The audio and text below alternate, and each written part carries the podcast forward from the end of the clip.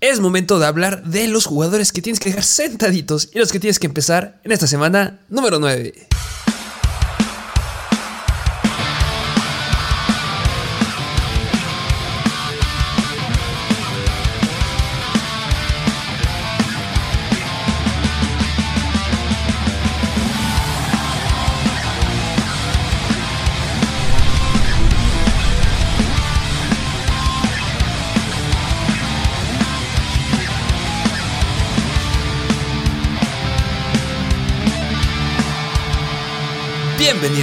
A un nuevo episodio de Mr. Fantasy Football.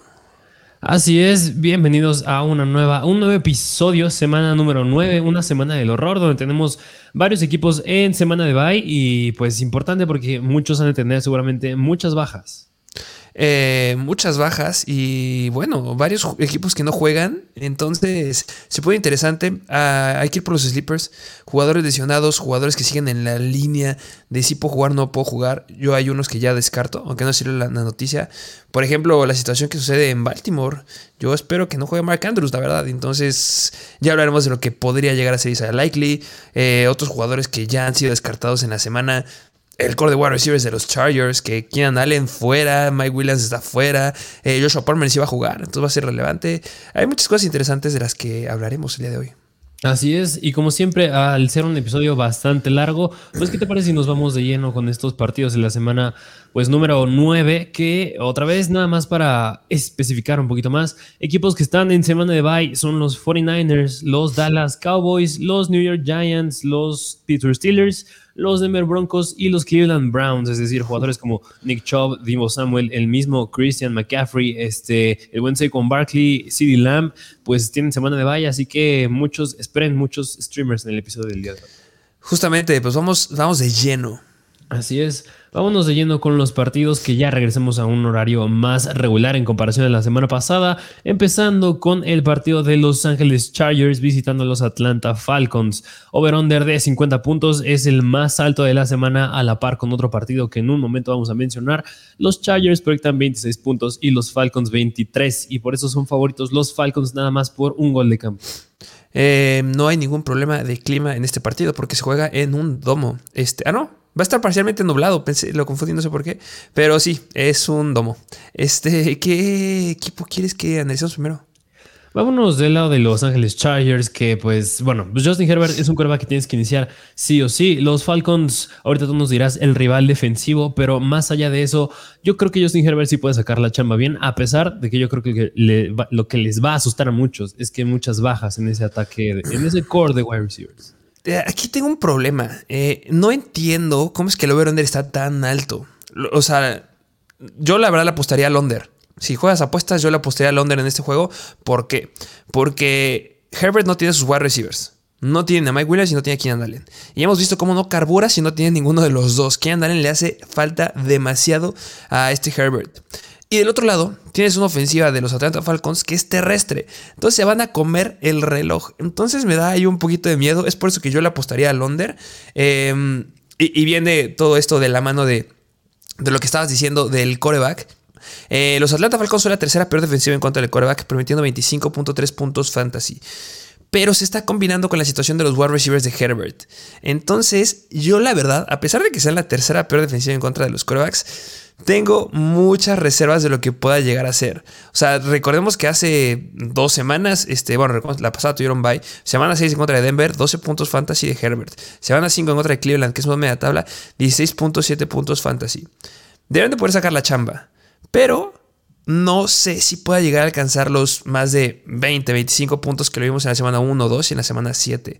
Tengo mis reservas. Hasta creo que hay otros que me gustan más esta semana. Sí, completamente de acuerdo.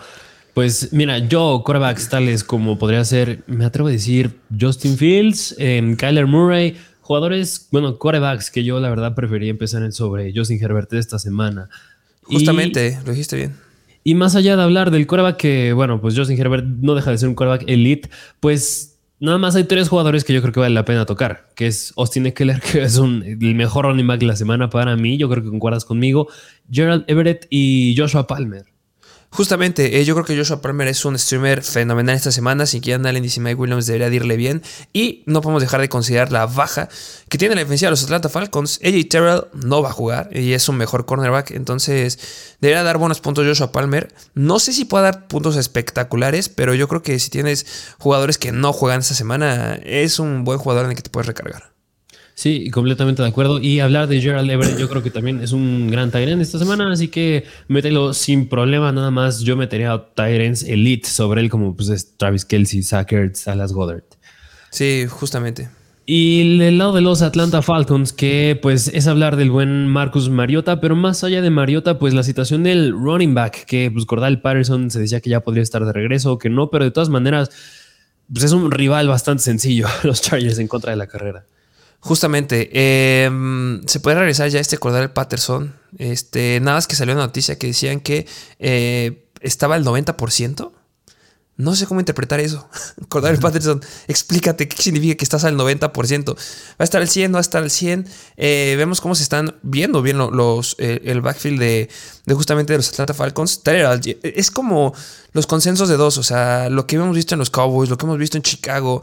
Eh, Algier es un corredor que está haciendo un poquito más por aire, pero Caleb Huntley está siendo un poquito más relevante por tierra y, y se ve más completo Caleb Huntley en mi punto de vista. Pero si le metes la combinación de Cordell Patterson y ese 90% que dice que va a estar bien, no me gusta ninguno.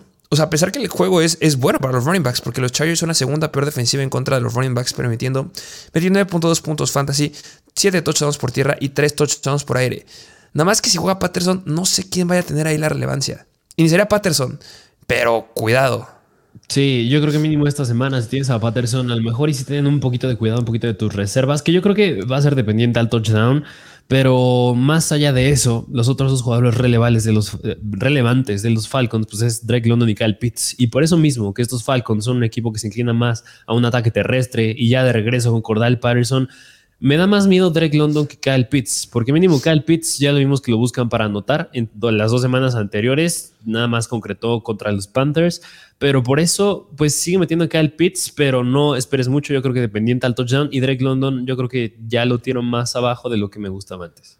Sí, justamente eh, yo creo que Carl Pitts va a estar en contra de Derwin James, este, Drake London, o sea, poder encontrar a JC Jackson que tiene problemas ahí para la cobertura de zona, o a Sante Samuel, que yo creo que es el que va a estar ahí, pero a Sante Samuel es mucho más pequeño que Drake London, entonces eh, yo creo que, o sea, sigue siendo un wide receiver 2 bien bajo, o más bien un flex con upside, este Drake London y Carl Pitts, eh, yo regreso y confiado a así empezar esta semana, como ya lo dijiste, ya viene mejorando, ya están dando oportunidades para anotar, entonces empiecen a Carl Pitts. Así es, así que ahí tienen este partido. Vámonos al siguiente partido, que es de los Miami Dolphins visitando a los Chicago Bears. Over-under bastante regular de 46 puntos. Los Dolphins proyectan 25 puntos y los Bears 21. Y por eso son favoritos los Dolphins casi por 5 puntos.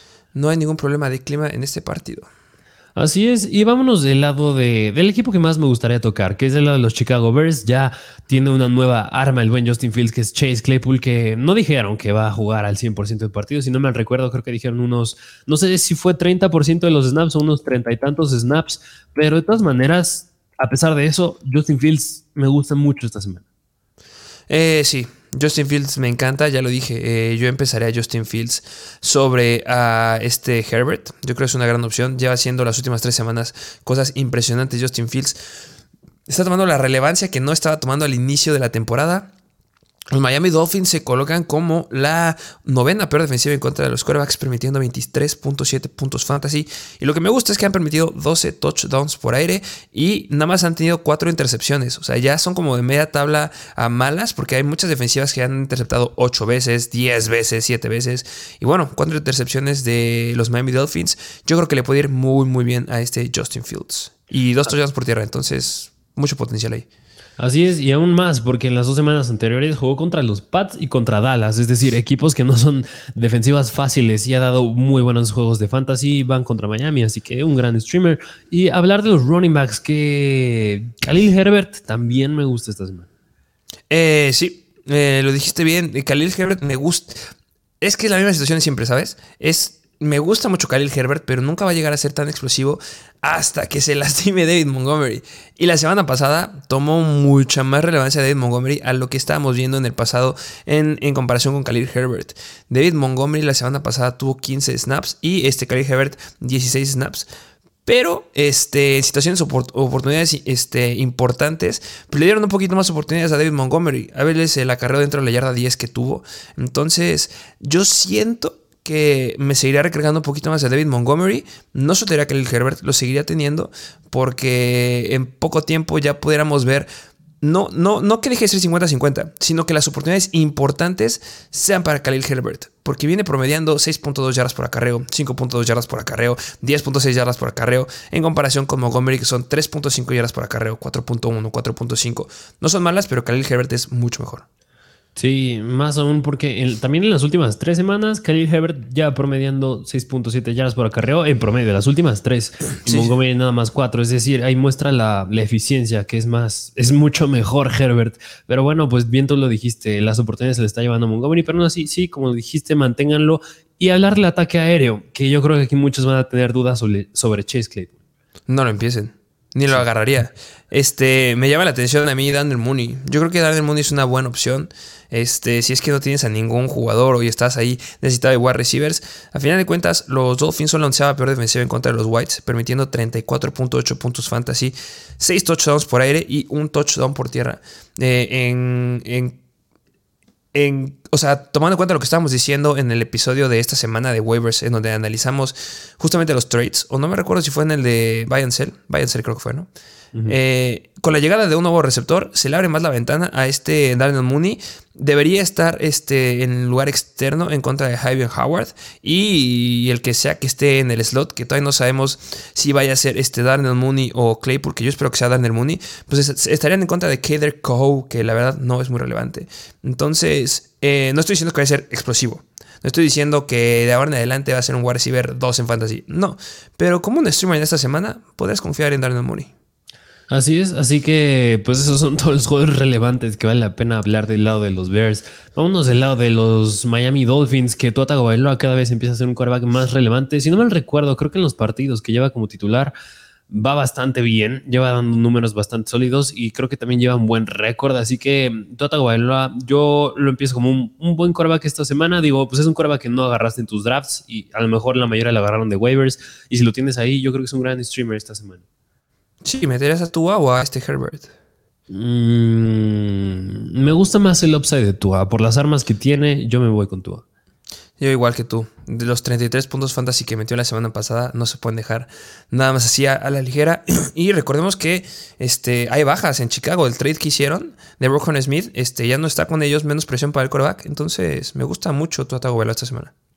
Sí, así es. Y también hablar del backfield que, mm, mira, aquí también pasa otra situación, que llega Jeff Wilson. Y yo creo que la situación de Jeff Wilson, mínimo esta semana, yo creo que todavía puedes meter confiado a Raheem Monster, pero confiado yo lo meto a lo mejor como un flex running back 2 bajo. ¿Por qué? Porque Jeff Wilson ya conoce a Mike McDaniel, ya conoce el sistema que juega Mike McDaniel y no es como que llega un equipo completamente nuevo. Yo creo que mínimo esta semana todavía podemos ver un poquito más a Mustard siendo el titular y ya más adelante yo creo que se va a empezar a ver más la repartición de los snaps. Sí, eh, de la comparación que tú dijiste, yo me voy un poquito más hacia running back 2 bajo. Eh, por la defensiva de Chicago y por la baja que te acabo de comentar, este, yo creo que les debe ir bien a los running backs. Eh, son al día de hoy la séptima peor defensiva en contra de los running backs, permitiendo 26.9 puntos fantasy en promedio. Y lo que me gusta es que son la cuarta defensiva que ha permitido la mayor cantidad de touchdowns terrestres, 9 touchdowns, y también ha permitido un touchdown por aire. Entonces, yo creo que puede llegar a hacer cosas buenas Raheem Mustard. Me quedo con el running back 2 bajo. Si no estuviera Jeff Wilson te diría que es un sólido running back 2, pero si lo pongo en el lugar de bajo. Yo creo que es una buena opción si es que no tienes jugadores ahí este, en el área de running backs. Así es, y hablar de los wide receivers que, bueno, pues qué te digo, Terry Hill y Jalen Wilson, elite, los dos fácil entran en el top 5 de la semana, pero pues, pues nos puedes dejar sentados. Claro, top 5 los dos. Así es, vámonos al siguiente partido que es de los Carolina Panthers a visitando a los Cincinnati Bengals. El over-under de 43 puntos es un poquito bajo. Los Bengals proyectan 25 puntos y los Panthers 18 y por eso son favoritos. Los Bengals por un casi un touchdown. 0% de probabilidad de lluvia en este juego. Todo va a estar bien. Así es, y vámonos del lado de los Carolina Panthers, que bueno, PJ Walker mm, me gusta lo que está haciendo, pero no como va a ser relevante en fantasy. Me gusta por cómo le está dando de comer a sus wide receivers. Pero antes de pasar a los wides, ¿tú cómo ves al buen Donta Foreman esta semana? Que si no me recuerdo, Chuba Hubbard, pues no, no va a jugar. Chuba Howard se pierde el partido esta semana, eh, a pesar de que los Bengals sean la sexta mejor defensiva en contra de los corredores, permitiendo 20.2 puntos fantasy en promedio, 4 touchdowns por tierra y 2 touchdowns por aire. Me gusta Donta Foreman, es un jugador que debes empezar esta semana. Yo sí creo que puede llegar a ser un running back 2 sólido. La semana pasada clavó 29.8 puntos fantasy, más de 100 yardas, 118 yardas en 26 acarreos. O sea que te den 26 veces la bola para correr. Yo creo que se puede volver a repetir. Yo creo que este juego puede llegar a ser muy similar al que fue en contra de Atlanta, en el que se estén repartiendo la bola de cada lado. Ahorita que hablemos de, Joe Burrow, este, diré también mucho por qué. Pero yo creo que va a haber muchas oportunidades para los Panthers y de otra forma es un jugador que debes empezar, sí o sí. Sí, así es. Mira, de, en las últimas tres semanas, Donta Foreman es el quinto mejor running back en yardas terrestres y pues podría parecer también un rival un poquito difícil. Los Cincinnati Bengals son media tabla, así que bien, concuerdo contigo. Un running back 2 bastante sólido.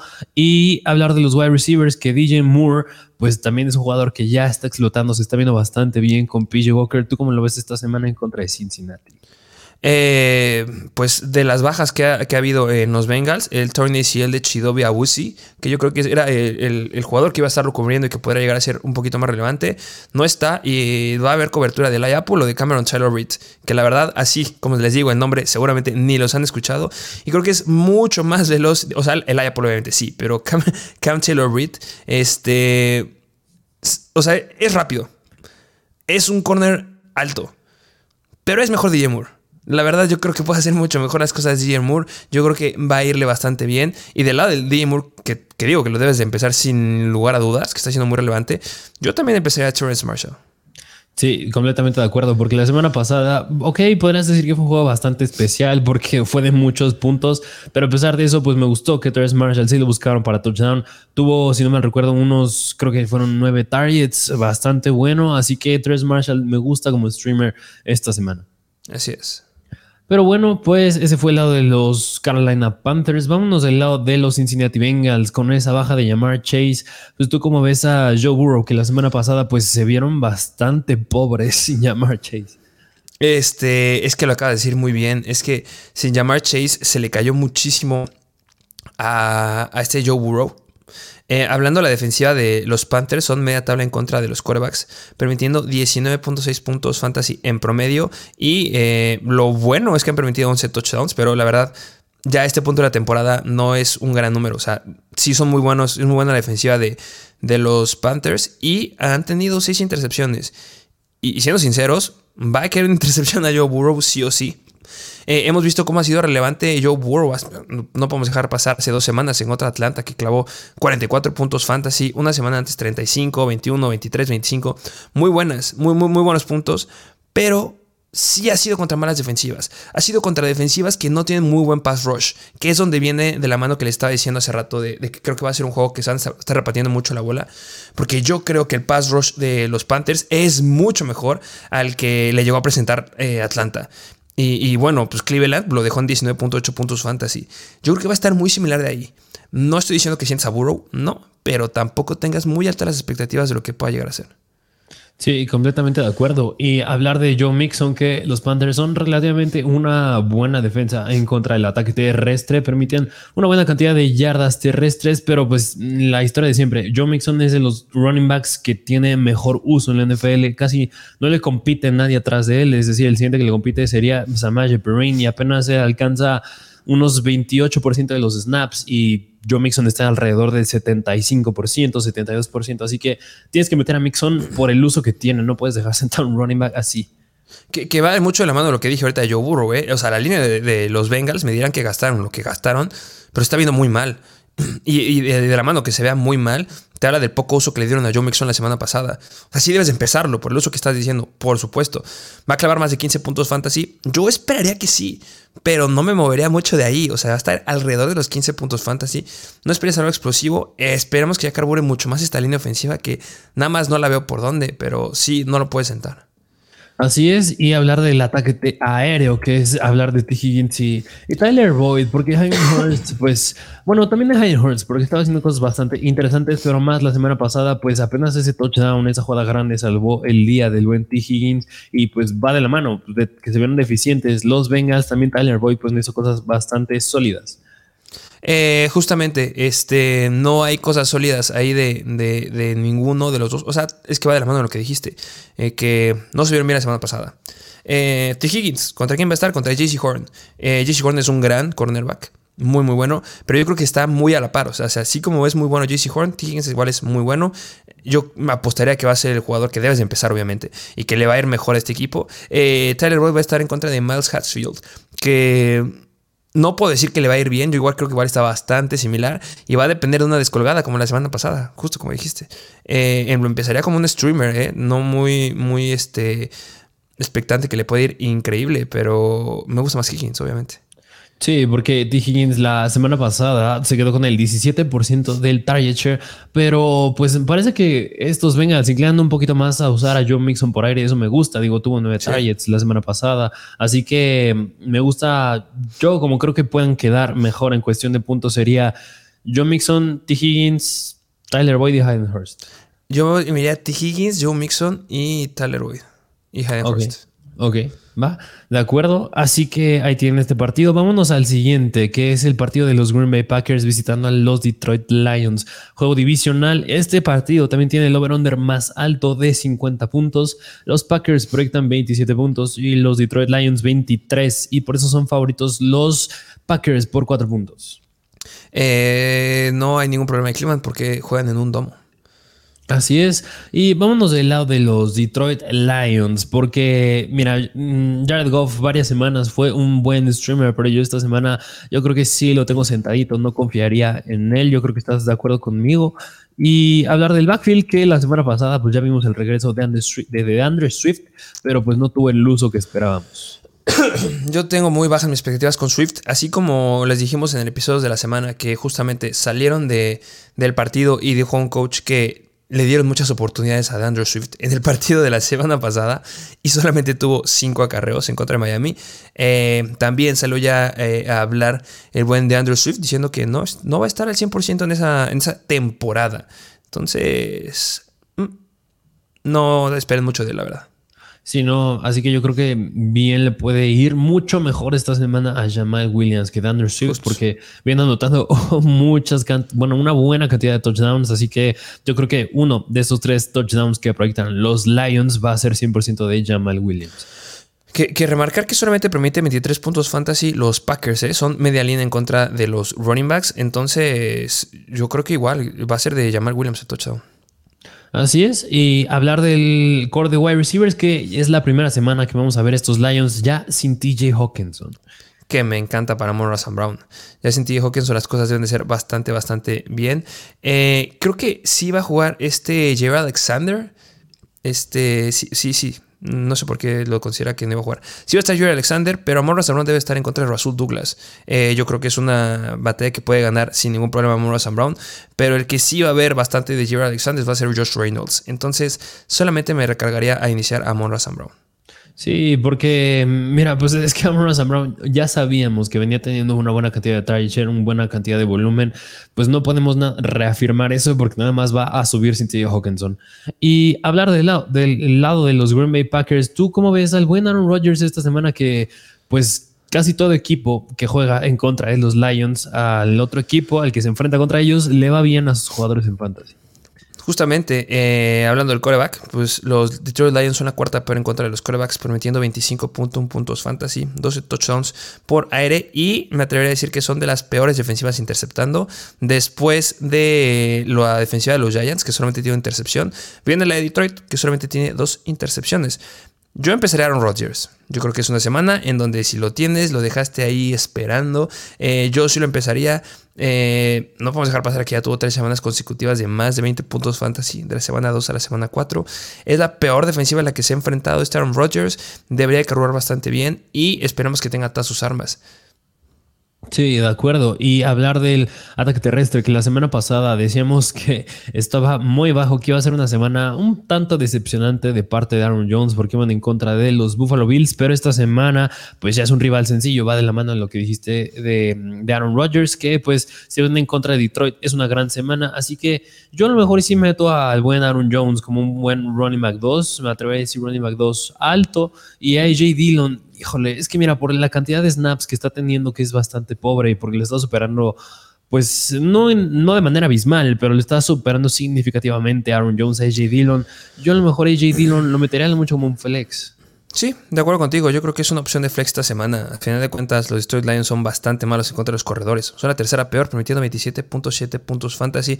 Son la segunda defensiva que ha permitido la segunda mayor cantidad de touchdowns terrestres, 11 touchdowns. Yo metería a J. Dillon como un streamer, un flex bajo, porque podría llegar a notar. Al final de cuentas, la semana pasada fueron 20 carreos de Aaron Jones y 10 de AJ Dillon. Es un tercio. Y con ese tercio debería poder alcanzarle para anotar un touchdown. Y considerando que la semana pasada tuvo un acarreo dentro de la 20. Así es. ¿Y cómo ves este core de wide receivers donde entra el buen Romeo Dobbs? Y si no me recuerdo, el Lazard, que la semana pasada no jugó. Eh, justamente está, es que está cuestionable. Este, sí estuvo entrenando, tuvo entrenamiento sale en Lazard, pero en la lista de lesiones sale como cuestionable. No sé cómo le pueda ir. O sea, si juega Allen Lazard, metería a Allen Lazard, y si no juega Allen Lazard, meto a Romeo Dobbs. Sí, pero yo creo que a lo más como un flex con upside, ¿no? Por lo que representa este, este juego. Sí, pero a fin de cuentas los Lions permiten la cuarta mayor cantidad de touchdowns a los wide receivers. Entonces, sí, o sea, si sale en azar, yo espero que sí tome la relevancia como el wide receiver 1. Yo esperaría, la verdad.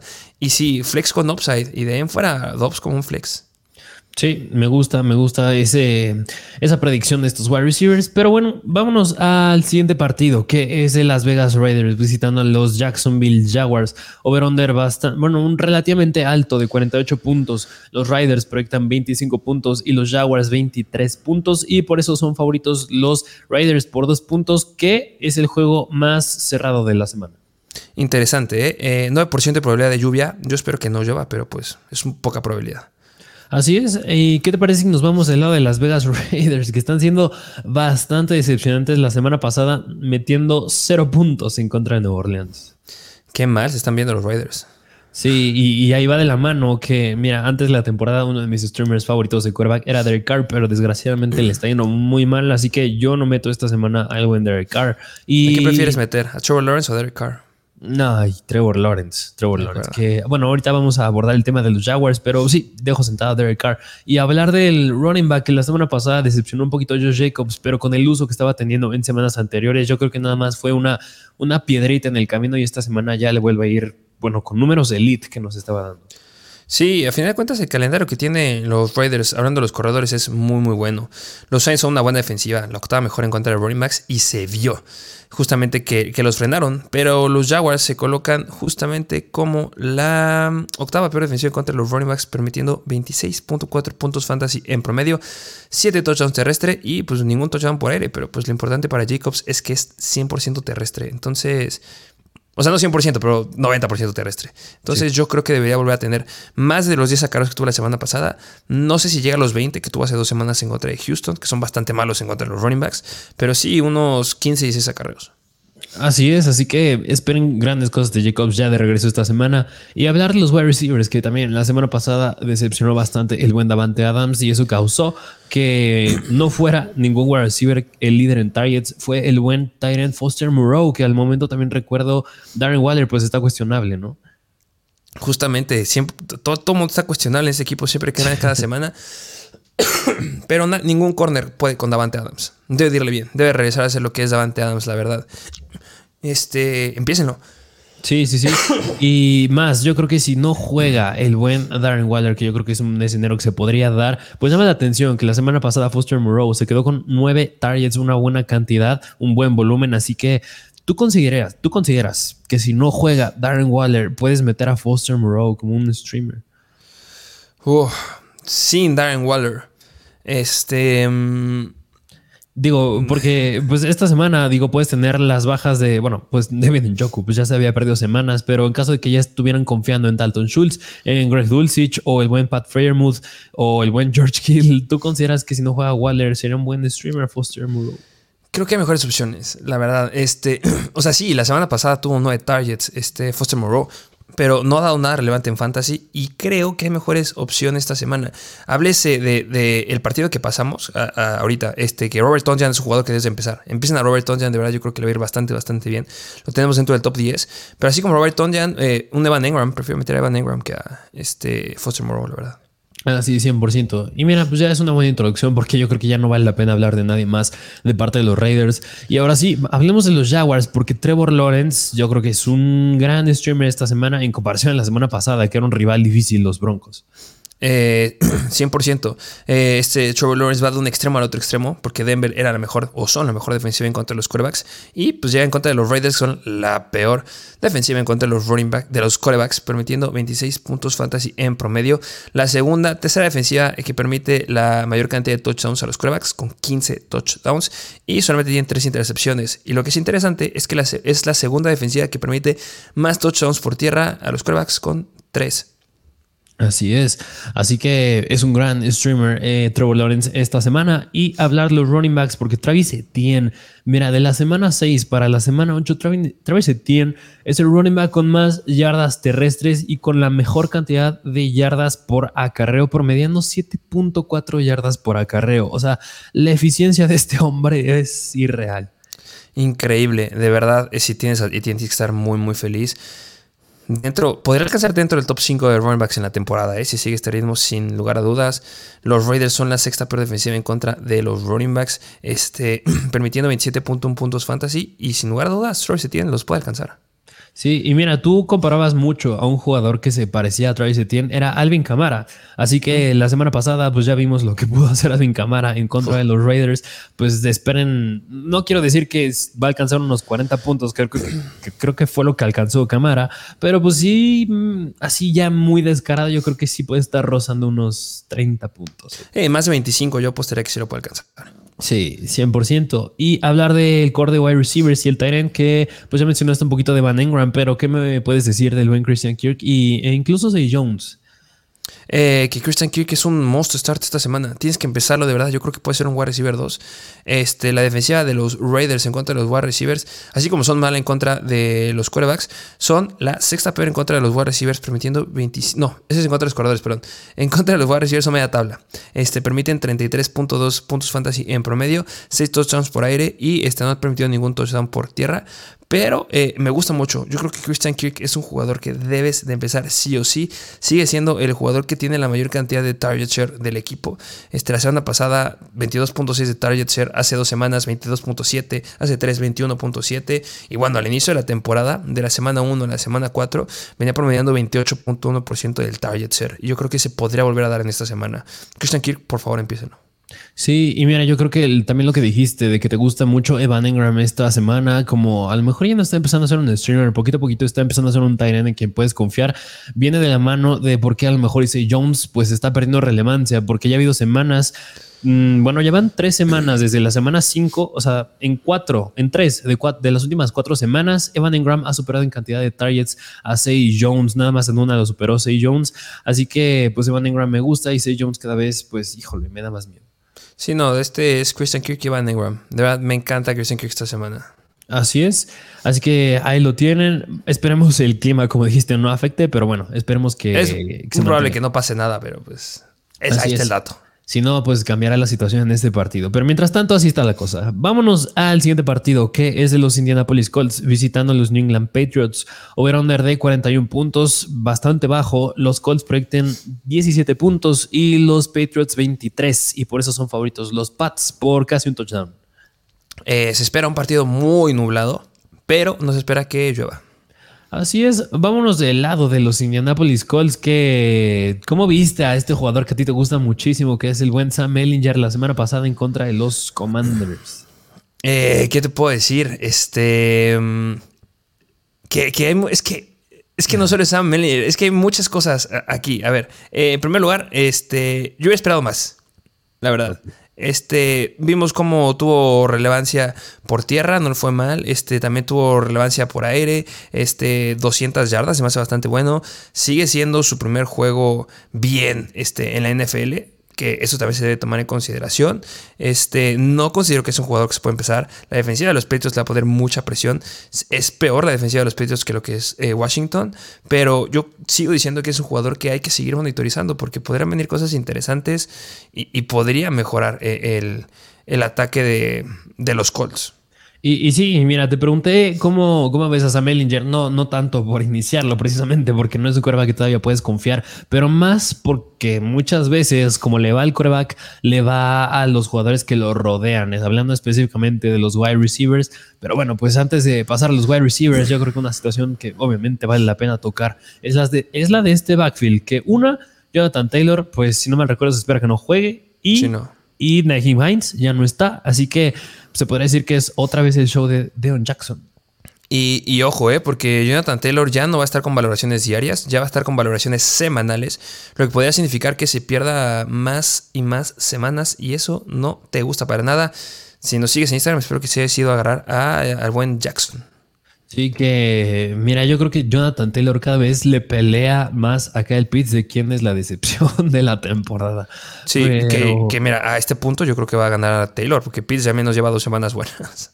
Sí, justo, ¿eh? Sí, sí, sí. Pero bueno, pues esa será una discusión para otro episodio. Y pues más allá de eso, pues Deon Jackson, el show de Deon Jackson, ¿cómo ves a Deon Jackson esta semana? Que mm, yo, mira, sin importar el rival, cómo sean los Pats por el volumen que ha tenido, porque se vio bastante bien, ya encontrado un rival difícil que fueron los Broncos. Yo creo que es un sólido running back 2. Sí, running back 2. Eh, eh, reconozco que los Patriots son la segunda mejor defensiva en contra de los running backs. Ese es el único detalle. Eh, yo por eso le pondría al running back 2 bajo, pero al final de cuentas sí lo tienes que empezar. Y, bueno, más si tienes a Jonathan Taylor y tienes ahí un lugar necesitado, porque de los streamers, jugadores que pudiste agarrar esta semana, yo creo que es de los que más me gusta. Sí, completamente de acuerdo. Y ahora sí, porque te pregunté cómo veías a Sam Mellinger, porque va de la mano, ¿cómo ves a este core de wide receivers que pues en lo personal sería nada más hablar de Michael Pittman, porque también es un rival difícil los Patriots? Eh, justo, eh, pues, ¿qué me dices? Del, más del 30% del target share que se quedó la semana pasada. A fin de cuentas, le dijimos: eh, si en alguien se tiene que, apoyar este Sam Ellinger, es en el mejor jugador, el mejor wide receiver que tienen, y pues fue Pittman. Así es, y mira, va de la mano de lo que hace unas semanas te dije de PJ Walker, bueno, que también él lo dijo, PJ Walker, que le quería dar el balón a sus jugadores elite, en su momento fue Christian McCaffrey y DJ Moore. Pues en este caso, al ser un quarterback novato y vas contra un rival difícil, no tienes a Jonathan Taylor. ¿Quién es tu mejor jugador? Es Michael Pittman, tienes que buscarlo a él porque es el que te va a poder hacer sacar la chamba. Sí, que, obviamente que Michael Pittman, a pesar que los Patriots sean la mejor defensiva en contra de los Whites, permitiendo 31.1 puntos fantasy y la impresionante cantidad de solamente 4 touchdowns a los wide receivers. O sea, está solo hay una defensiva que ha permitido menos touchdowns a los Whites, eh, que impresionantemente son la defensiva de los Houston Texans. Y bueno, un touchdown nada más de los Denver Broncos, que este Patrick Surtain es una locura. Pero regresando un poquito a la situación de Pittman, eh, yo creo que le puede ir bien. Eh, es un jugador que debe empezar sí o sí por el volumen y el target, share que está teniendo. Pero este, un jugador que no muchos van a ver debido a la defensiva es Paris Campbell. Y, y, considero a Paris Campbell porque se va a enfrentar a Miles Bryant. Y si algo hemos visto de Miles Bryant es que es una cochinada defendiendo a los wide receivers. Y Paris Campbell podría, podría, este, pues llegar a dar no algo impresionante, pero podría dar algo bueno. Y, es podría, porque la semana pasada solamente tuvo dos targets. Eh, recordemos que, que, o sea, lo que nos gustó hace dos, tres semanas es que tuvo 11 targets y 12 targets. Pero si logra subir esa cantidad de dos targets a unos 6, 7 targets y si le logra ganar por velocidad al buen Miles Bryant, yo creo que podría llegar a ser un sleeper bien, bien profundo. O sea, si tienes, estás en una liga súper, súper profunda que dar, no hay nadie y llega a estar Paris Campbell, que seguramente está libre, podrías arriesgarte. O sea, que te puede dejar en ceros, pero pues una de esas anota largo y te mete más de 12 puntos fantasy. Que mira, mira, yo concuerdo, aunque yo creo que muchos podrían refutar este argumento que acabas de dar diciendo, pues que ese no podría ser el buen Alec Pierce, que... Justamente. digo, la semana pasada, pues Paris Campbell se quedó con dos targets y Pierce con cinco. Pero justamente Alec Pierce eh, lo debería estar este, cubriendo Jonathan Jones, por ejemplo. O sea, este, este análisis es más específico hacia el, corner que lo va a estar cubriendo, no tanto al volumen que tenga, porque sí, Alec Pierce es el que tuvo la segunda mayor cantidad de volumen después de Michael Pittman. Lo entiendo 100%. Este es un análisis directo hacia los corners. Ok, ok, va, perfecto, de acuerdo. Y, Pero es súper riesgoso, ¿eh? Se advierte. ok. Bueno, pues esta fue la situación de los Colts. Vámonos del lado de los New England Patriots, que pues ya Mac Jones, quarterback titular, pero más allá de eso, pues esta semana Damien Harris está fuera. Así que, ¿cómo ves al buen Ramon Stevenson? Ah, ¿Qué te digo? Este Ramon Stevenson es una locura. Eh, es, creo que es de los picks que más me ha gustado del draft. yo soy feliz. En muchas ligas lo agarré. Obviamente lo agarré arriba de Damien Harris. Y con Damien Harris sin Damien Harris está haciendo una locura este hombre. Este, los Colts se colocan como la onceava peor defensiva en contra de running backs, permitiendo 24.1 puntos fantasy, 4 touchdowns por tierra y un touchdown por aire. Ramon Stevenson debe de irle excelente esta semana. Running back 2 con upside o te deberías meterlo como running back 1 abajo. Híjole, mira, yo, yo creo que sí puede entrar como running back uno bajo. Yo sí me atrevo a meterlo en ese rango. Mm, te iba a preguntar a quién prefieres de. ¿Tú cómo los rankeas? Al buen Travis Etienne, Josh Jacobs y Ramondre, pero creo que está muy obvio. Eh, a ver, ¿cómo, ¿cómo es? Es Travis Etienne, Josh Jacobs y el buen Ramondre Stevenson. Creo que me voy Etienne, Ramondre y Josh Jacobs. Ok. No sé tú cómo los metas. Sí, mira, yo pensé, yo dije bastante obvia porque yo pensé que ibas a poner a Etienne Jacobs y Ramondre, pero mm, yo creo que sí puede haber un escenario en el que Ramondre sí supera a Jacobs. Es que yo estoy sesgado porque no me gusta Josh Jacobs. pero pues viene dando cosas, bueno, sin Ah, pero me gusta más Etienne. La verdad me gusta más Etienne. Ah, más que Josh Jacobs me gusta Etienne. Eso sí es un hecho. Pero encontrar Ramondre y Josh Jacobs después, obviamente, o sea, hablando de lo que hicieron la semana pasada, las últimas tres semanas de Ramondre han sido increíbles, promediando 23 puntos fantasy. Josh Jacobs la semana pasada se cayó. Obviamente ese ataque aéreo sigue sin carburar, pero a final de cuentas yo creo que va mucho de ahí, que, que el ataque aéreo de los Raiders no está carburando para nada y tienes que irte 100% hacia Josh Jacobs. Y los Patriots la ofensiva carbura como debería carburar. Obviamente, no ganan todos los juegos, pero no es como que tengan bajas. Jacoby Mayer sigue siendo un gran jugador que debes empezar, por supuesto, esta semana. Sigue teniendo relevancia ahí este, con Hunter Henry, sigue teniendo relevancia ahí, ya tomaron bien a Mac Jones. Están ocupando sus corredores, o sea, es un equipo que se ve completo. Y los Raiders es como que, ay, esta semana vamos a ir por tierra porque tengo lastimados a estos. O sea, no sé si me doy a, explicar. Sí, no, sí, sí, sí, completamente. Así que nada más quería ver cómo, para que se den una idea de cómo vemos a Ramon Stevenson esta semana. Y hablar de los wide receivers, que es hablar del buen Jacoby Myers. Ah, que justamente ya lo dije, es el wide receiver que tiene la mayor cantidad de targets en este equipo. Debe de irle bien. Empiécenlo sin miedo. Así es, así que ahí lo tienen. Vámonos al siguiente partido, que es juego divisional, que es de los Buffalo Bills visitando a los New York Jets. Over-under bastante regular de 46 puntos. Como siempre, los Bills proyectan una cantidad estúpida de puntos, proyectando 29. Los Jets proyectan 17 y por eso son favoritos los Bills por 12 puntos. Y mira, sorprendentemente 12 se ven como muchos, pero este no es el mayor diferencial de la semana. En un momento lo mencionaremos, pero de todas maneras son muy favoritos los Bills. Demasiado, demasiado favorito de los Bills. Este eh, va a estar nublado, pero no espera que llueve. Así es, vámonos del lado de los Buffalo Bills, que obviamente, bueno, Josh Allen, un gran quarterback, y hablar de este backfield porque llega el buen Jim Hines y ya no está Zach Moss, pero a pesar de eso, pues es la primera semana que va a estar activo, si no mal, bueno, no recuerdo si sí va a estar activo Jim Hines, así que, ¿cómo ves a Singletary? Este, ya, ya analizamos lo de Naheem Hines, eh, entonces este, vayan a ver el episodio de Bayern Cell esta semana, ahí está el análisis bien este largo de Naheem Hines. Eh, este, el gerente general, este Brandon Bain, dijo que iba a estar este, regresando este, patadas de despeje este Naheem Hines, debería ser la última semana 100% relevante de Singletary.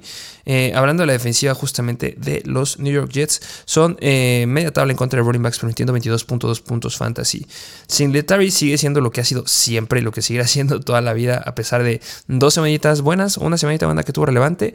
Eh, yo le espero como un flex esta semana. Este, la semana pasada contra una defensiva más sencilla, solamente tuvo 9-3 puntos fantasy con 14 acarreos por aire, nada relevante. Yo creo que hasta hasta esta semana también podrán volver a dar a Cook eh, relevancia por aire y Singletary por tierra.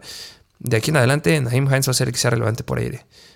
Precisamente porque la semana pasada ya le dieron más volumen a James Cook, aunque Zach Moss pues ya no estaba haciendo nada relevante, me da más miedo. Así que pues mira, esta semana, mm, incluso como lo dijiste, yo lo meto como un flex, pero sí me da miedo porque ya la semana pasada pues precisamente vimos algo ya de James Cook. Yo considero que esta semana voy a volver a hacer lo mismo y ya en semanas posteriores pues veremos también a Niamkin Hines en la, en la mezcla.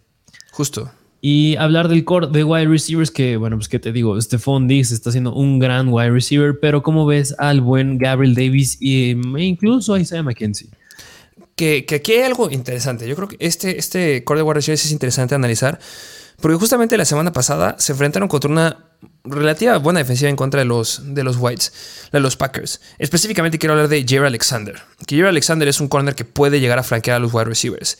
Eh, los Jets tienen un, un, cornerback igual es bueno, que es este Sauce Gardner. Pero eh, menciono lo que pasó la semana pasada porque Jerry Alexander era el que iba a estar cubriendo a Stephon Diggs. ¿Qué hicieron los Buffalo Bills? Metieron en muchos motions a, a Stephon Diggs para dejarlo libre y que no lo estuviera cubriendo Jerry Alexander. Lo que hizo que Jerry Alexander se pasara a cubrir a Gabriel Davis y que Gabriel Davis no diera nada relevante en fantasy y que Diggs llegara a los 20 puntos. Viene lo mismo esta semana. Si vuelven a hacer lo mismo los Bills, que yo creo que sí, mover mucho ese Dix para quedar lejos de Sos Gardner, le debe ir bien a este Dix.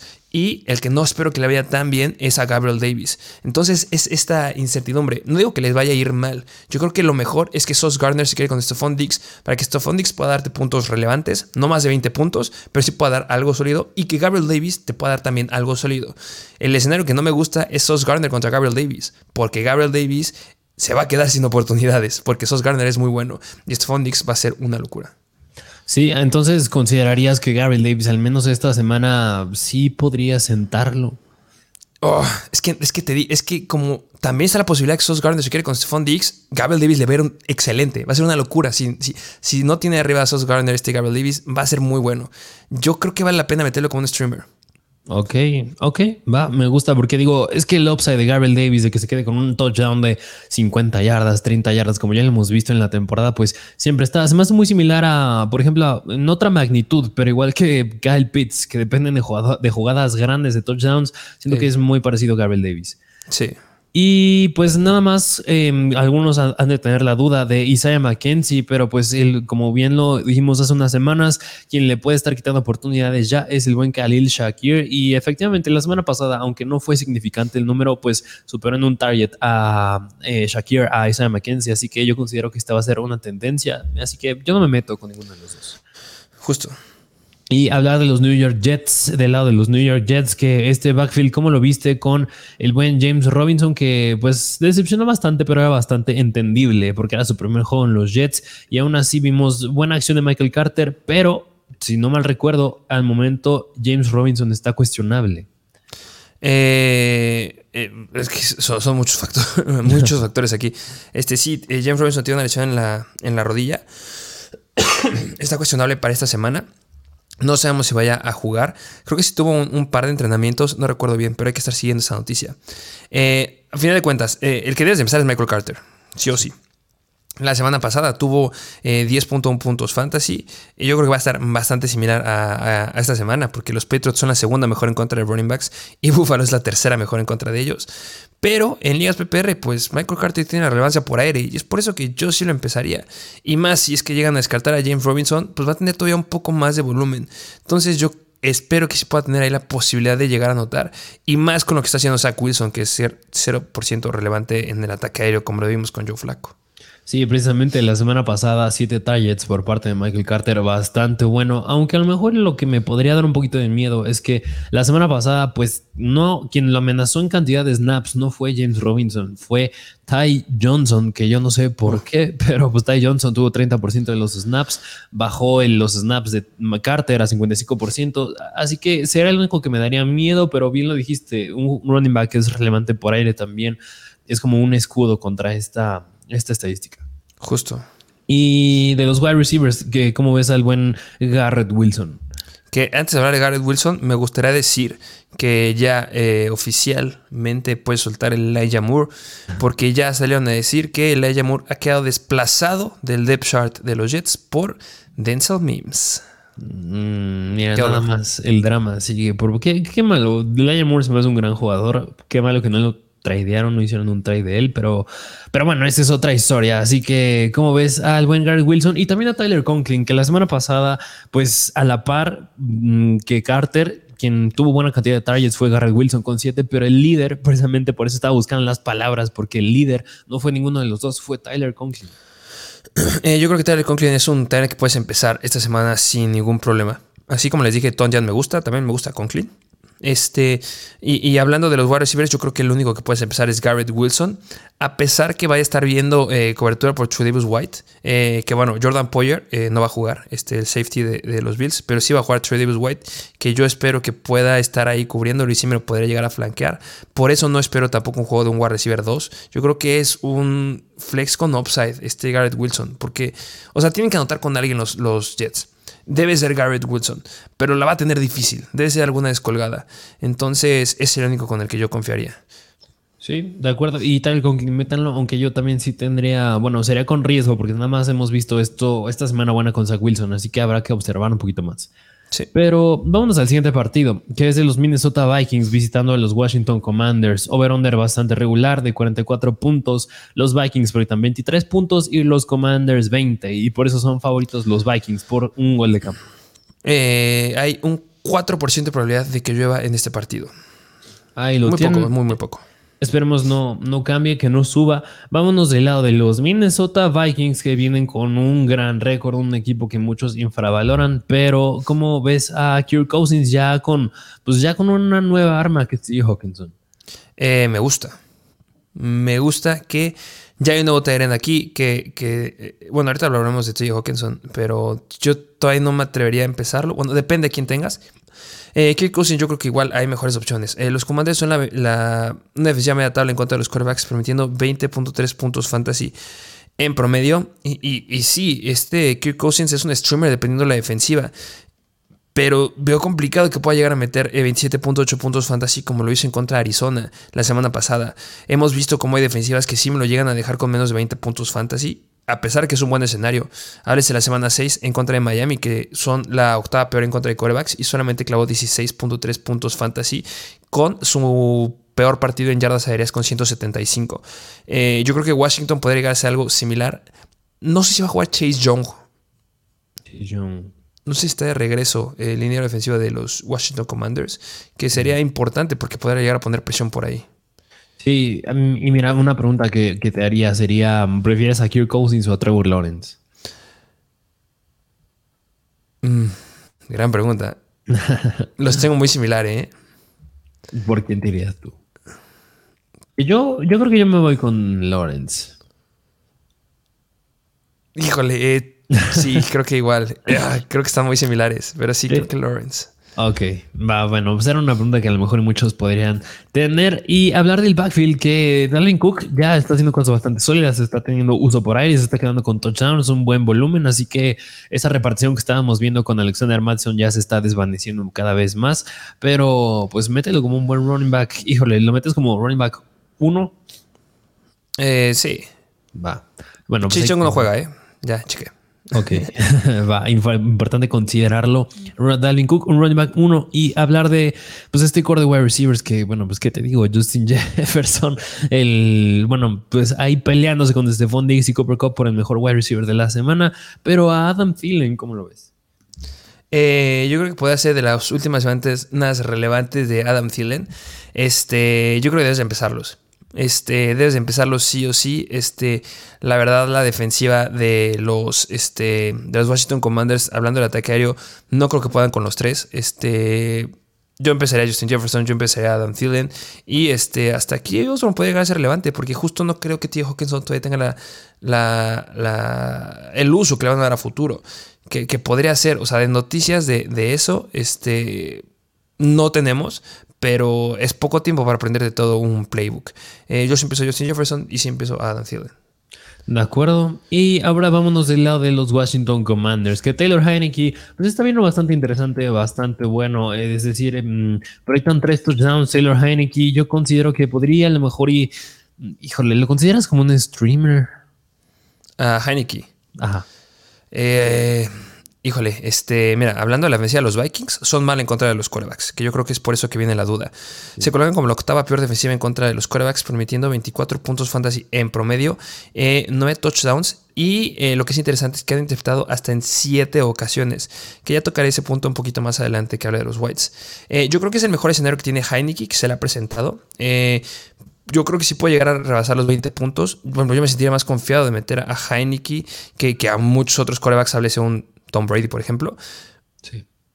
por lo que ha demostrado, 279 yardas la semana pasada, me gusta mucho. Tuvo acarreos dentro de la yarda 5 la semana pasada. Este, anotó una vez por tierra. ¿Qué es el potencial y el extra que, que nos gusta? Cuatro, cuatro pases de más de 20 yardas, uno de más de 40. Yo creo que puede llegar a los 20 puntos fantasy esta semana. Ok, sí, me gusta también esa predicción por, precisamente por el rival y porque está viendo sólido Heineken. Y ahora hablar del backfield que, mira, qué decepcionante, pero la semana pasada es la primera semana que vemos que Brian Robinson es superado en cantidad de snaps, tanto por Jenny McKissick como Antonio Gibson. Que, que, este es la primera vez, tampoco es como que miedo y, este ya el botón de alarma. Lo que sí es relevante es que no juega Jenny McKissick. Sí. Entonces, eh, Brian, Robinson, Brian Robinson es dependiente del touchdown y eso es lo que lo que esperabas desde que lo agarraste. Entonces, si esperas que anote un touchdown, adelante. Eh, los Vikings han permitido 5 touchdowns por tierra a los running backs. O sea, son media tabla en este aspecto. Eh, permite metiendo 1.3 puntos fantasy en general, que los coloca como la novena mejor. Eh, yo me recargaría mejor un poquito más a Antonio Gibson porque tiene relevancia por aire. Entonces, en ligas PPR me podría llegar a gustar un poco más. Pero si no tienes a nadie más, que yo creo que es en la situación que están muchos, pues empízalos.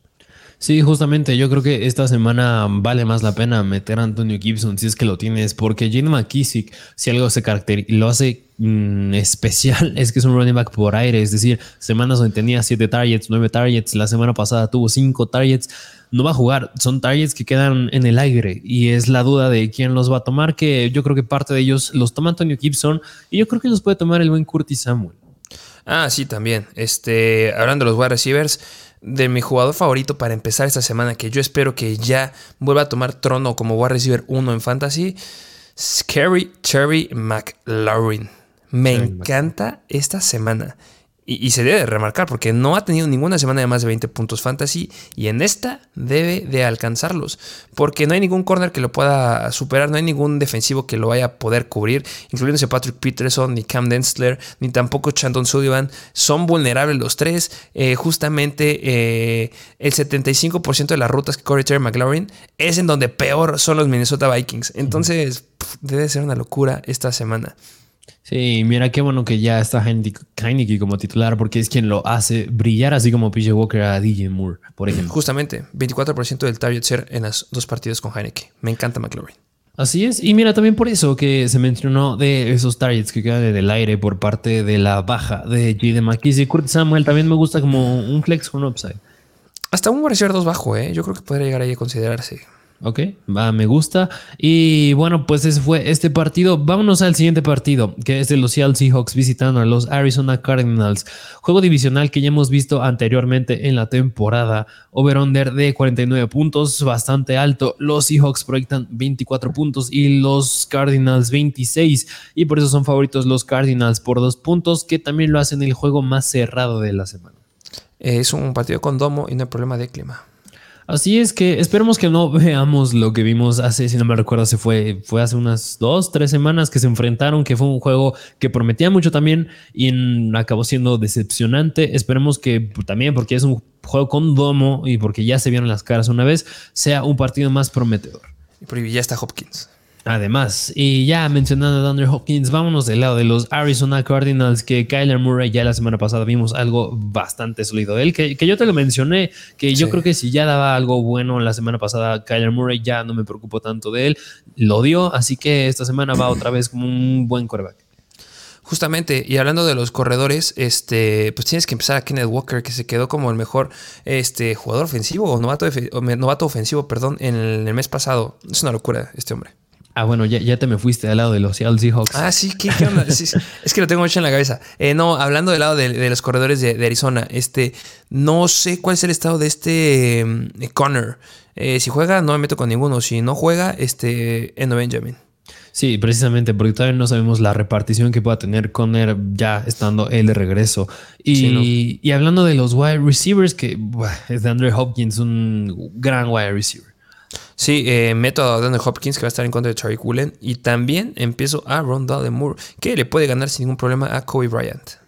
Sí, que espero. Pues es que mira, fue lo que hablamos en el episodio de waivers. Tienen que ir por Randall Moore y va a ser bastante relevante hasta que regrese Marquise Brown. Todavía no regresa. Es un juego bastante cerrado. Tienes que usar a tus armas. Entra Hopkins y ahí entra Rondale Moore. Y más aún, si regresa James Conner y está esta repartición que no sabemos de los running backs, pues tiene que tener un buen volumen Rondale Moore. Sí, por favor, empícenos a los dos. Rondale Moore es un flex con mucho upside esta semana. Y como siempre, también Sackers, un gran Tyrant a meter esta semana. Me encanta. Me encanta Sackers. Los Seahawks son la peor defensiva en contra de los Tyrants y desde empezarlos. Sí, o sí. De completamente de acuerdo. Así que pues ahí tienen estas tres armas. Y ahora sí, vámonos del lado de los Seattle Seahawks, que Henry Smith, pues es un gran coreback también a meter esta semana. Que, mira, yo te quería hacer esta pregunta. Antes, bueno, ahorita vas a decir lo que tengas que decir en la defensiva, pero ¿tú prefieres meter a Henry Smith o a Justin Herbert? Oh, Henry Smith. Ok, Henry Smith. Va, me gusta. Y ahora sí, ¿no tienes algo que decirnos para que sea una idea de la defensiva de los Cardinals? Eh, pues los Cardinals son la sexta peor defensiva en contra de los corebacks, permitiendo 24.4 puntos fantasy, 14 touchdowns por aire y pues 3, touchdowns por tierra, que la colocan como la defensiva que, la segunda defensiva que más touchdowns le anotan, junto a los Raiders, junto a los Ravens, este, junto a los Colts que también les han clavado 3 touchdowns por tierra, los corebacks. Eh, puede ser muy bueno y ya nos está haciendo una locura. Yo creo que igual es de los picks favoritos, o creo que es de los waivers favoritos de, esta de temporada en Fantasy. No creo que se vuelva a repetir lo de semana 6 en contra de Arizona de 14.7 puntos Fantasy. Yo creo que esta vuelve a romper los 200, hasta 250 yardas sin ningún problema.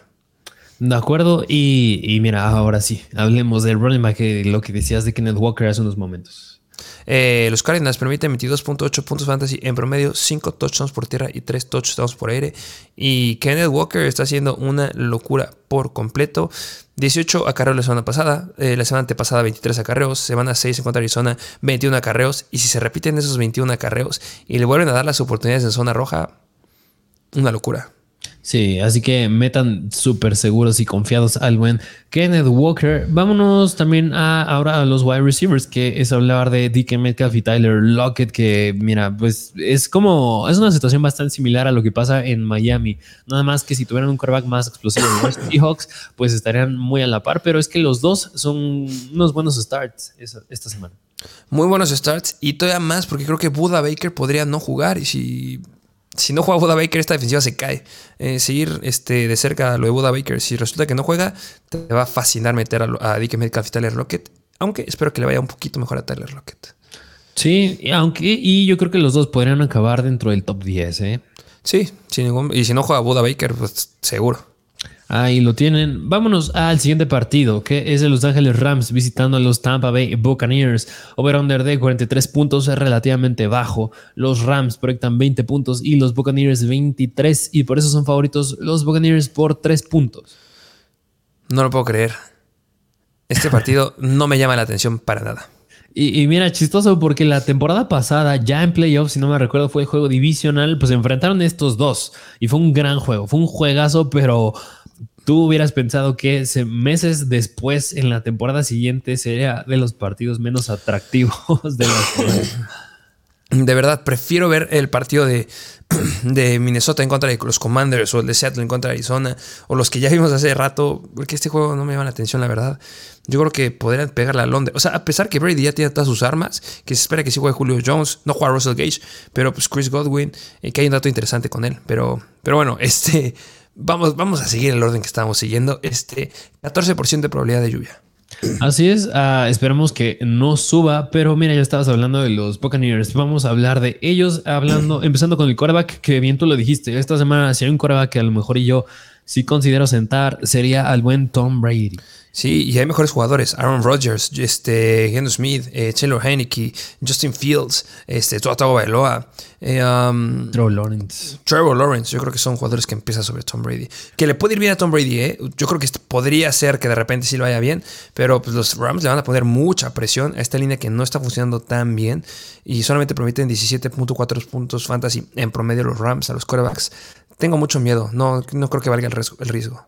Y mira, también había visto una estadística por ahí que creo que la cantidad de partidos que Tom Brady ha metido un touchdown, creo que ha sido en todas las semanas de la temporada, es decir, en 6 de 8, porque en una lo dejaron blanquear, eh, lo, lo dejaron en ceros los Carolina Panthers y en otra no recuerdo contra quién fue que nada más metió dos touchdowns, pero en todas las demás nada más creo que lleva metiendo un touchdown por ahí. No, no lo empiecen. O sea, su upside está mm, súper limitado. Pero, pero bueno, vamos a hablar ahora del backfield, que es hablar del buen Leonard Fournette. Eh, que yo no quiero hablar tanto de Leonard Fournette, o que sí, empiecenlo. Yo quiero hablar de Rashad White.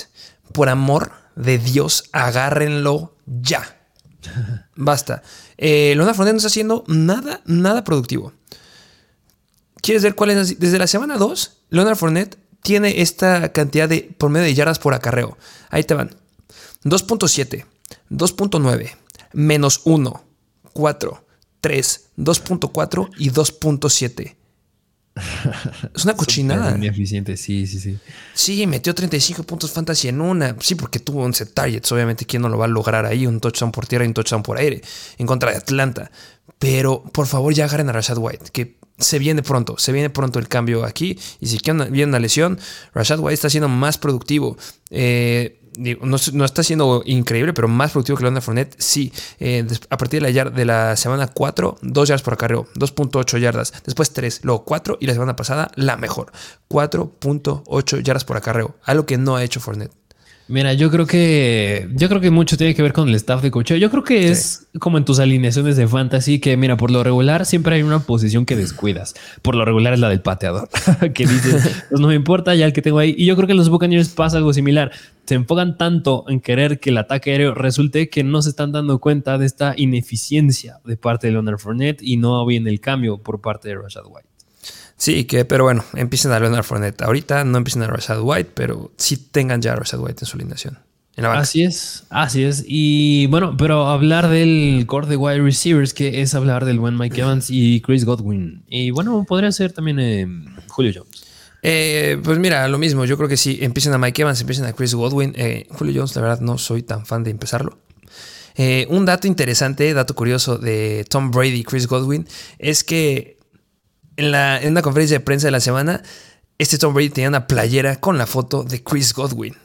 Y es la tercera vez que vemos esa situación de un coreback con una playera o algo referente a uno de sus wide receivers. El último fue Joe Burrow con el jersey de Jamar Chase. Y en esa semana ha sido la semana en la que Jamar Chase clavó cerca de los 40 puntos fantasy. ¿Seguirá la regla o no? Es que, es que mira, yo, mira, yo no veo de qué manera podría ya mejorar esto. Es que tú ves la cantidad de targets que tras semana tras semana que ha tenido Chris Godwin han sido 10, 6, 12, 13, 11. O sea, su volumen de verdad es abismal. Digo, Mike Evans tampoco se separa mucho, teniendo 15, 11 targets. O sea, creo que el volumen no es el problema de Chris Godwin, más está haciendo que no no le está buscando en jugadas tan, jugadas tan largas y no está teniendo touchdown.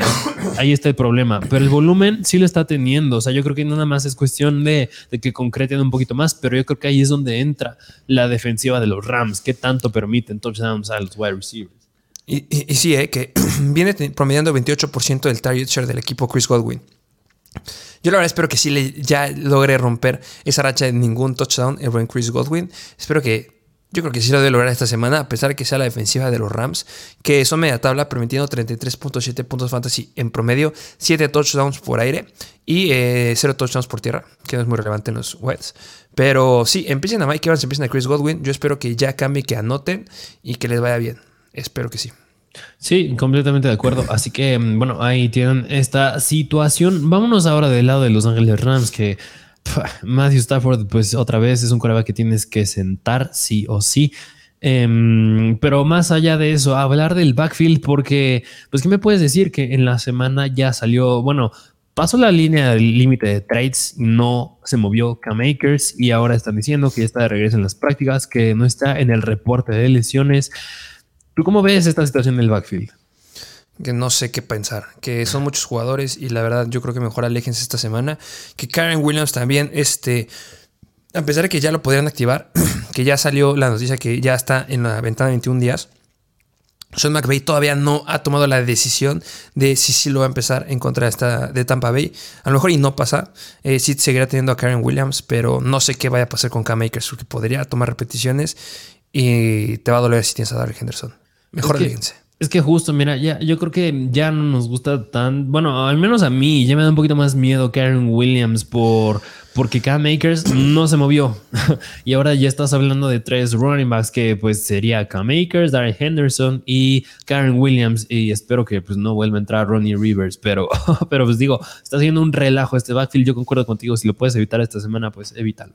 Así es y hablar de los wide receivers que pues Cooper Cup como siempre em, estaba cuestionable, pero pues si va a jugar es un jugador bastante sólido, pero más allá de eso, ¿cómo ves? Bueno, son tres jugadores que podría ser Allen Robinson, Tyler Higby y Van Jefferson. Eh, Cooper Cup obviamente sí va adentro, eh, como tú lo dijiste. Eh, Carlton Davis es el mejor jugador que puede llegar a cubrir alguno de estos. Yo espero que esté cubriendo a Allen Robinson y si lo cubre, la verdad no espero grandes cosas de él, no lo empezaría. Y de la mano de este Van Jefferson yo creo que es complicado. Me gusta un poquito más por Higby, no sé cómo lo veas tú. Sí, bueno, la semana pasada pues vimos ya más acción de parte de Allen Robinson teniendo siete targets. En, Tyler Higby no separándose mucho con seis, no tuvo targets Van Jefferson. Y mira, te pregunto de Van Jefferson porque precisamente la semana pasada pues no tuvo volumen, pero yo considero que esta semana, ya después de una semana de haber estado activo, de haber regresado a acción normal, podría tener un buen volumen. Habría que observarlo, pero... Mm, yo creo que Tyler Higby sí lo meto, sí lo meto, pero con los otros dos yo sí lo siento. Sí, a pesar de lo que vimos la semana pasada, Allen Robinson, necesito ver una semana más. Mira, los, los Buccaneers son media tabla en contra de los Whites, permitiendo 32.3 puntos fantasy, 6 touchdowns por aire y uno por tierra. Pero eso va a ser un abuso de Cooper Cup como estamos acostumbrados. Agarren a Allen Robinson, agarren a Van Jefferson, porque ya vimos cómo se llegó a tocar Cooper Cup en la semana, este, en el último partido que lo vimos dentro. Este, pero yo creo que no va a ser una semana donde vamos a algo 100% explosivo. Yo mejor me iría con Joshua Palmer, me iría con Christian Kirk, me iría con Curtis Samuel en lugar de meter a, a justamente Allen Robinson. De acuerdo. Así que pues ahí tienen esta situación de este partido. Vámonos al siguiente partido, que ya es el Sunday Night Football. Es de los Tennessee Titans visitando a los Kansas City Chiefs. Over-under bastante regular de 46 puntos. Los Titans proyectan 17 puntos y los Kansas City Chiefs casi 30, es decir, 29. Y por eso son favoritos los Chiefs por 13 puntos, que ahora sí, este sí es el partido con mayor diferencial de la semana. Interesante diferencial que tienen, ¿eh? Menos 13. Ojo, es que los Titans juegan bien. Sí. Tienen de los mejores staffs de cocheo de la NFL. Uno lo tienen los Titans. Entonces, no sé si comprarme ese diferencial. Hasta apostaría ese más 13 que tienen Titans en apuestas. A lo mejor y sí lo clavo ahí. No, no sé, ¿eh? Estoy hablando, este, pensando con, voz abierta. Eh, no hay problema de clima en este juego. Ok, y mira, pues hablar de los Tennessee Titans, que yo creo que este menos 13 viene mucho de la mano de la situación del coreback. Que la semana pasada, pues no jugó Ryan Tannehill, ya vimos a Malik Willis. Y esta semana, si no mal recuerdo, también Ryan Tannehill está cuestionable, así que podría ser otra vez, bueno, no quiero llamarle show, pero pues va a ser el titular Malik Willis. Olviden lo que dije ahorita. No me acordaba que sí, que Tannehill podría no jugar. No. Este, menos de 60 yardas la semana pasada por aire. Qué horror. Mm, híjole, eh, pues es que mira, pues, mm, pues sigue siendo un novato Malik Willis. Yo creo que inflaron demasiado su valor en el draft, con muchos estaban hypeados con él, pero pues eh, mira, y también por tierra, que podría ser su, su upside de Malik Willis, nada más 12 yardas. Así que, pues no lo metan, no, yo creo que no vale la pena considerar, incluso para el resto de la temporada, Malik Willis. Y duele, porque los Chips son la segunda peor defensiva en contra de coreback, pero no, no, no, no y no. Eh, y de este equipo, Derrick Henry. La fiesta de Derrick Henry, se juega Malik Willis otra vez con Derrick Henry a meter puntos por ahí, porque los Chiefs son la cuarta peor defensiva en contra de los running backs, permitiendo 27.3 puntos fantasy en promedio. La fiesta de Derrick Henry.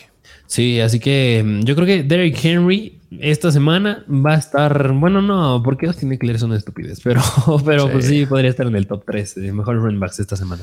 Sí. Y hablar de los Kansas City Chiefs, que pues Patrick Mahomes lo tienes que meter sí o sí, más aún, porque pues son muy favoritos, proyectan muchos puntos. Y híjole, y hablar, hablar ahora de este backfield. Agarren Isaiah Pacheco. Vienen de semana de bye vienen de volver a, tener la mente fría. Andy Reid ya había dicho que iba a ser este Isaac Pacheco el running back 1 y ya tuviste una semana para organizar bien las cosas. Agárrense a Pacheco porque podría ser que ahora sí, como hace dos semanas, tenga mayor este volumen en este backfield. Creo, ¿eh? Yo es lo que yo espero.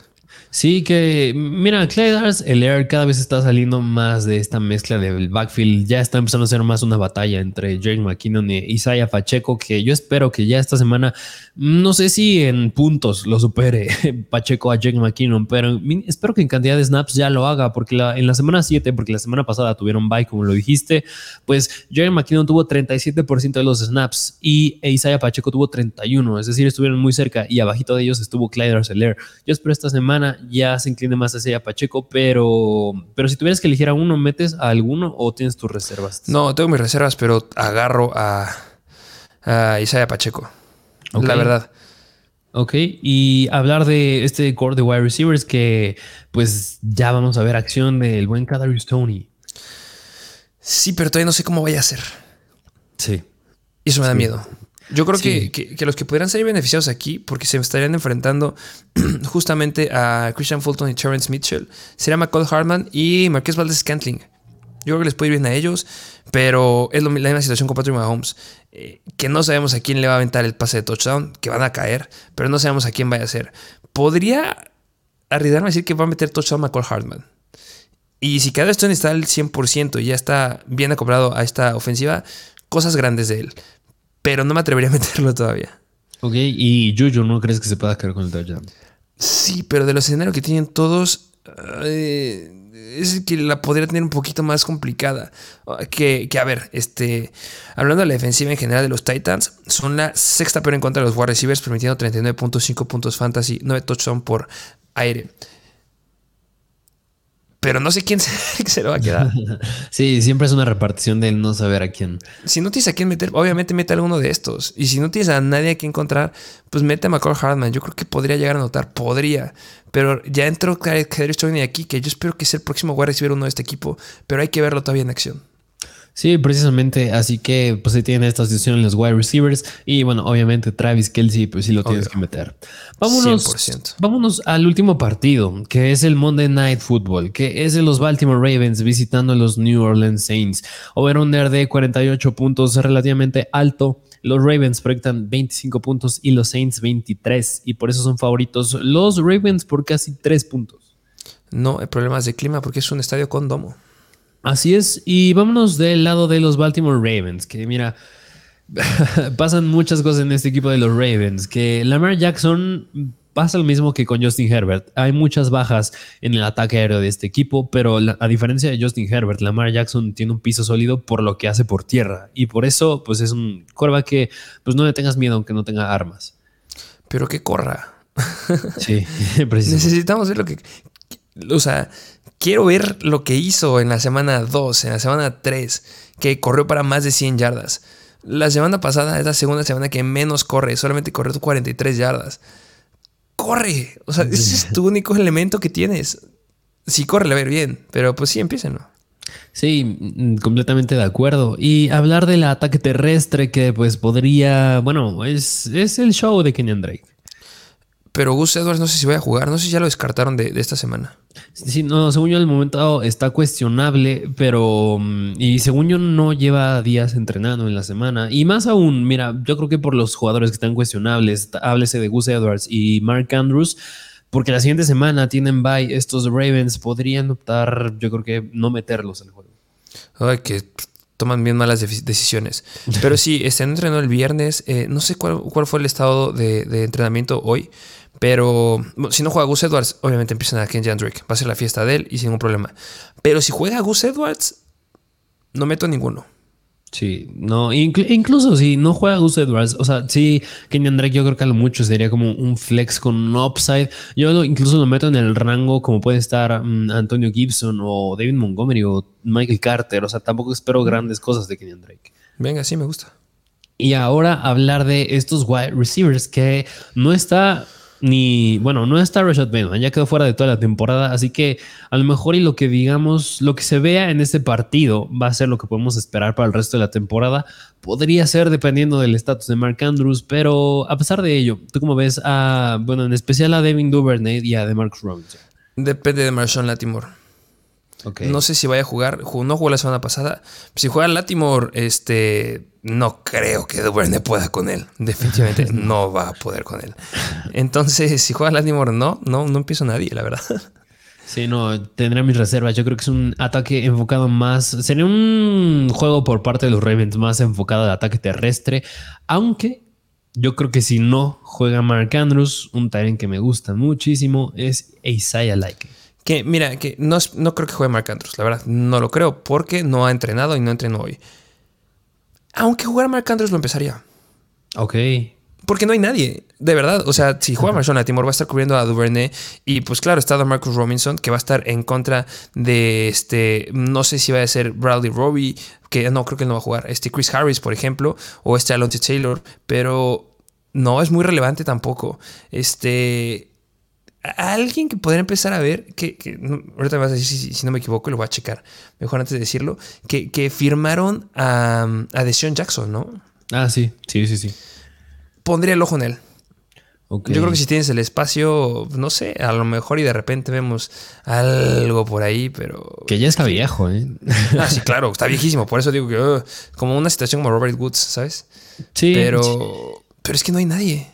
Sí, y, mira, hablando pues sí de Isaiah Likely, mm, más esta semana, yo creo que sí, aunque, aunque juegue Mark Andrews, yo creo que sí podrá ser buena idea meterlo porque precisamente no tienen a nadie más. Y Isaiah Likely no es tanto un perfil de Tyren, o sea, también se me figura mucho como Kyle Pitts, o sea, hace las cosas bien como Tyren, pero también funciona bien como wide receiver. Y también en la pretemporada estaba haciendo cosas bastante buenas, así que pues si no juega Mark Andrews de los mejores Tyrants de esta semana, yo lo metería. Y si sí juega, pues no va a quedar de los mejores, pero también es bastante sólido. Sí, eh, lo de Sean Jackson y este John Harvard dijo el jueves que habría la posibilidad que sí lo eleven al roster activo eh, para jugar en contra de los Saints. Ok, que habría que esperar al, al lunes para ver cómo sucede esto. Sí. Y bueno, pero esa es la situación del lado de los Ravens. Vámonos ahora del lado de los New Orleans Saints, que hablar de Andy Dalton me gusta como streamer esta semana y precisamente está en un quarterback que yo quería decir que metería sobre Tom Brady, pero no lo había mencionado porque quería esperar a que llegáramos a este juego. Justamente los Ravens se colocan como la séptima peor defensiva en contra de los quarterbacks, permitiendo 24.2 fantasy en promedio, 12 touchdowns por tierra, pero lo que es interesante es que tienen 8 intercepciones a ellos. Debe caer alguna intercepción más si juega Marshall Latimore. Pero sí, Andy Dalton puede llegar a darle volumen a, a su nuevo core de wide receiver sin Michael Thomas. Así es, que, mira, nada más enfatizando un poquito más a lo de Tom Brady, aunque tenga muchas intercepciones, Andy Dalton es un coreback que presenta más upside en cuanto a touchdowns, pero, pero bueno, era un punto que quería enfatizar. Hablando del, backfield, pues Alvin Camara ya regresó a ser Alvin Camara, ya está teniendo este volumen elite la semana pasada en contra de los Raiders, teniendo una buena cantidad de target eficiencia por tierra, así que pues, otra vez un running back uno sin problema. Sí, y ahora sí, hablar de los wide receivers, que pues sin Michael Thomas ya Chris Olavi se consolida como un wide receiver 2 sólido para el resto de la temporada. Sí, este sólido, sólido. Em, Chris Olave o Christian Kirk. Mm, yo creo que me voy más con Olavi, porque también son una mala defensiva los Ravens en contra de los Whites. El problema aquí está con Marlon Humphrey. Okay. Que sí, en, general, este, podrías llegar a decir que la defensiva de los, de los, este, de los Baltimore Ravens es mala. O sea, porque se colocan como la cuarta defensiva mm, peor en contra de los Whites, permitiendo 40.2 puntos fantasy. Pero Marlon Humphrey podría llegar ahí, pelearle y podría llegar a bajar un poquito de potencial. Que yo creo que la gana Chris Olave, sin lugar a dudas. Pero, y aparte que no hay nadie. Y si Jarvis Landry no regresa, pues obviamente, este, no. Pero si Chris Olave está cubierto por Marlon Humphrey y si juega Jarvis Landry, siento que podría hasta tener más puntos que, que Olave. No lo sé. Ok. habría que ver entonces esta situación de los Ravens. Sí. Pero sí empiezan a Chris Olave, obviamente. Sí, digo, el volumen pues lo va a tener 100%. Y pues hablar del Tyrant, que es una batalla entre Juwan Johnson y Tyson Hill. Eh, empieza Juwan Johnson, yo creo que es una buena opción esta semana. Igual, este, no es de las mejores, pero si no, si tenías a Kittle, si tenías a Schultz o tenías a otro que no vaya a jugar, pues no es tan malo. Que no es mi favorito, ¿eh? Sigue siendo Sacker, sigue siendo Tonjan, sigue siendo Everett. Sobre él sigue siendo Conklin, sigue siendo este. ¿Quién más? Este Isaiah Likely. Pero bueno. Evan Engram me gusta, pero pues si no hay ninguno de esos, pues seguramente Juwan está por ahí libre. De acuerdo, así que bueno, pues ahí tienen a todos los partidos de esta semana número 9. Así es, eh, son todos los partidos de la semana. Espero que les haya gustado el episodio un poco largo. Dejen los comentarios y recuerden que está el contenido exclusivo en el link de la descripción donde contestamos todas sus preguntas. Así es, vayan a seguirnos a Instagram, arroba Mr. Fancy Football, en TikTok, arroba Mr. Fancy Football. Suscríbanse, dejen su like también, activen la campanita y también nos vemos este, para los episodios la semana siguiente. Y como bien lo dijiste, déjanos en los comentarios qué más les gustaría ver. Ya estamos a mitad de la temporada, ya poco a poco empezaremos a meter estrategias para playoffs que ya se acercan también. Pero bueno, pues ese será el episodio del día de hoy. ¿Tienes algo más que decir? Este, no, eso sería todo. Bueno, y sin más que decir, nos vemos a la próxima.